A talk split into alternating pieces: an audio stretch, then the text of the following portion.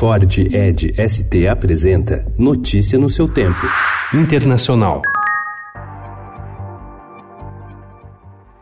O primeiro-ministro britânico Boris Johnson pediu ontem, e a rainha Elizabeth II aceitou, um prolongamento do recesso parlamentar até o dia 14 de outubro. A manobra regimental diminuiu a janela para debate e aprovação de qualquer medida sobre a saída do Reino Unido da União Europeia, prevista para 31 de outubro.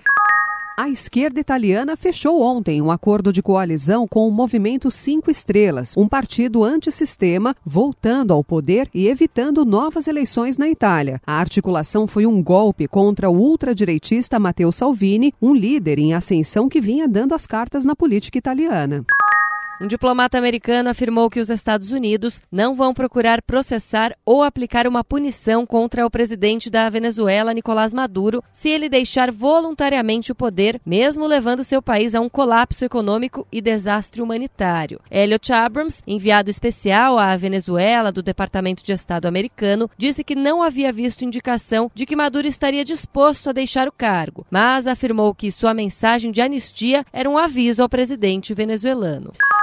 A Justiça Uruguaia confirmou ontem a descoberta de um esqueleto inteiro em uma propriedade militar onde havia um centro de detenção e tortura durante a ditadura. A descoberta de um corpo havia sido anunciada na terça-feira. Antropólogos forenses devem remover os restos humanos.